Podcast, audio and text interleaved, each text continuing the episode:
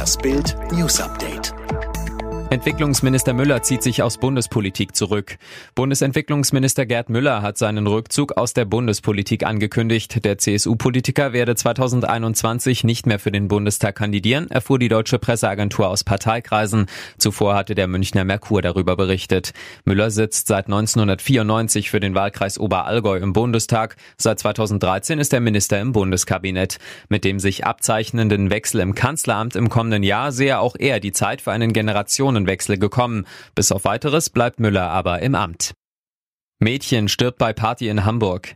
Zehn junge Leute feierten ausgelassen und fröhlich im Hamburger Stadtteil Winterhude. Plötzlich brach eine 16-Jährige zusammen und starb.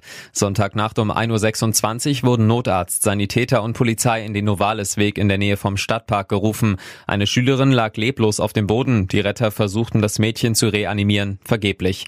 Die Leiche kam zur Obduktion in die Gerichtsmedizin. Das Landeskriminalamt übernahm die Ermittlungen. Partygäste sollen der Polizei berichtet haben, dass das Mädchen zuvor Alkohol getrunken und Ecstasy genommen hatte bis zu 39.000 Jahre alte Bärenleiche entdeckt. Im Norden Russlands auf den neusibirischen Inseln ist eine außergewöhnlich gut erhaltene Leiche eines Bären gefunden worden. Sie ist den Erkenntnissen nach bis zu 39.000 Jahre alt. Ein Rentierhirte hatte das Tier im auftauenden Permafrost entdeckt und die Wissenschaftler von der Universität Jakutsk informiert. Das berichtet die Siberian Times. Das Besondere daran, der Kadaver ist komplett erhalten. Bisher hatte man nur Knochen von so alten Tieren gefunden. Das ist der erste und einzige Fund dieser Art, so Lena Grigorjewa von der Universität.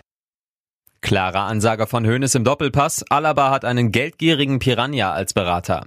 Auf Uli Hoeneß ist immer Verlass. Der Ex-Präsident des FC Bayern war zu Gast im Sport 1 Doppelpass und schon nach wenigen Minuten war er im Attacke-Modus. Auf die Frage von Moderator Thomas Helmer, ob David Alaba bei den Bayern bleibt oder nicht, haute Hoeneß einen raus. Wir wollen alle, dass David bei uns bleibt, aber er hat einen geldgierigen Piranha als Berater. Es geht wirklich nur um Geld und sonst gar nichts. David ist ja schon beim besten Verein der Welt.